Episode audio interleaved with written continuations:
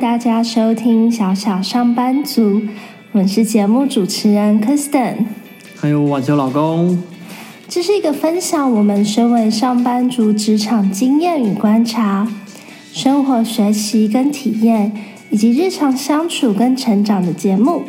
让我们往理想的生活一起前进。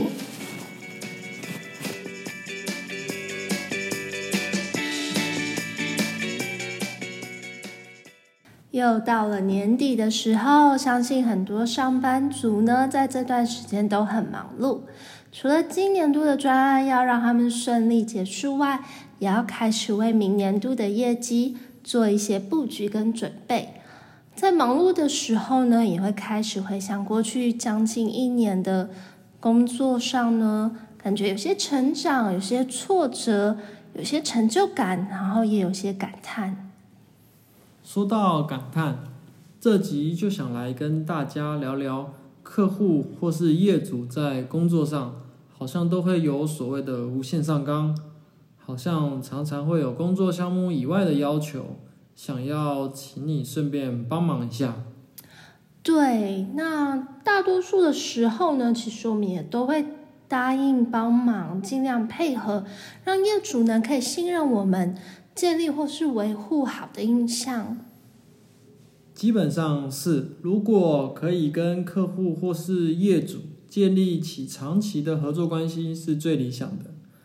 他们也会比较尊重我们的专业与建议。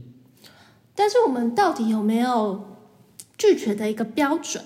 或者是说我们在什么样的一个状况下，面对客户的要求是可以说不行，我们没办法的？我们要怎么样去应对，让客户知道我们的一些难处，但是不破坏对我们的信任呢？在我看来，这其实是公司内部需要先有一个共识。专案管理基本上就是风险与成本的管控，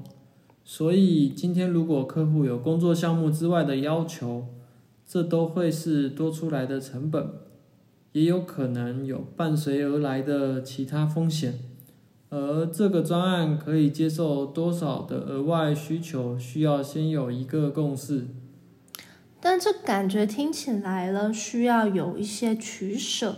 如果专案已经有设定好的一个获利的比例，那额外的工作呢，都会影响到这个比例，连带造成需要从别的专案来去把这个差异给补起来，都需要再有一些内部的讨论。但如果我们做这些额外的工作，可能为后续带来更大的业绩呢？嗯，这也是需要去考量的地方。但今天我们还是先来探讨拒绝的标准这件事情。有些底线是很基本的，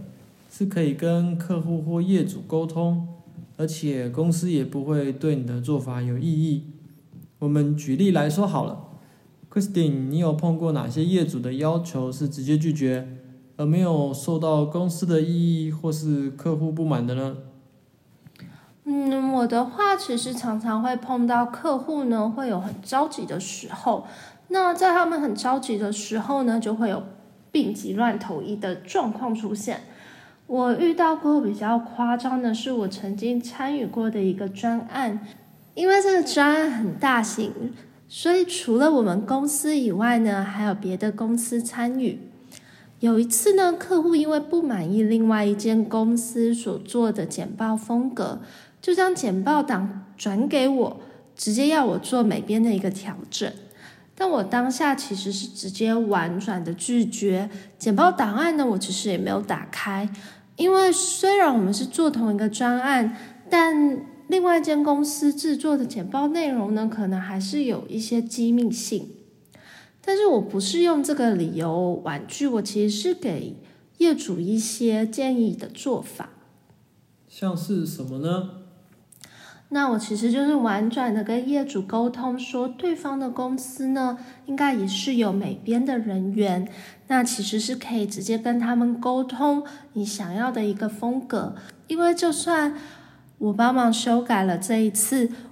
我也不可能之后的每一份简报都帮忙做修改，因为毕竟不是我们案子的一个工作的项目。而且对方案子的期程呢也比我们的专案长。那后续我们结案时简报要怎么办呢？业主有接受吗？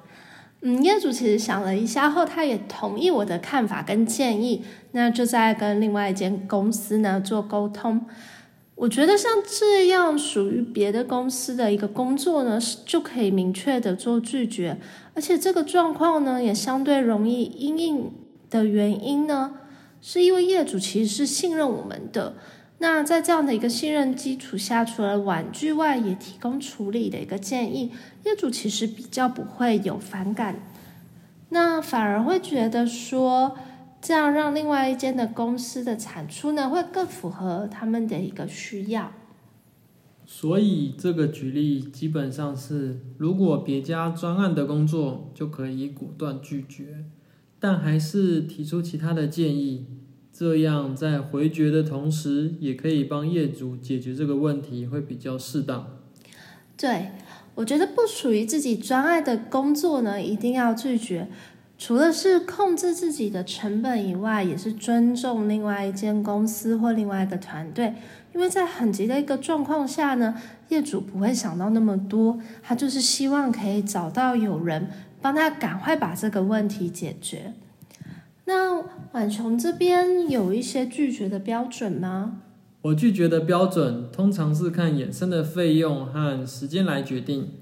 如果我自己不能处理，又需要额外支出的话，就会跟业主说，我这边可能没办法解决，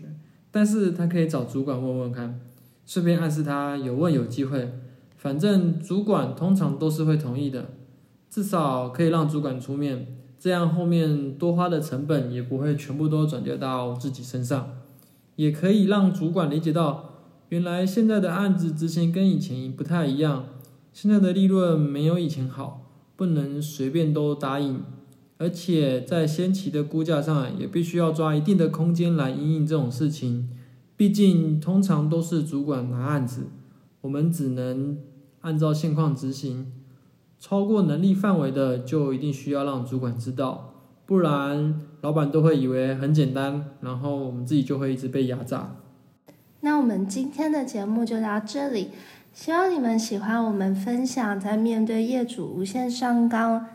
要求的时候呢，如何拒绝与沟通的一个经验。但为什么这些业主们呢会出现这些无限上纲的要求呢？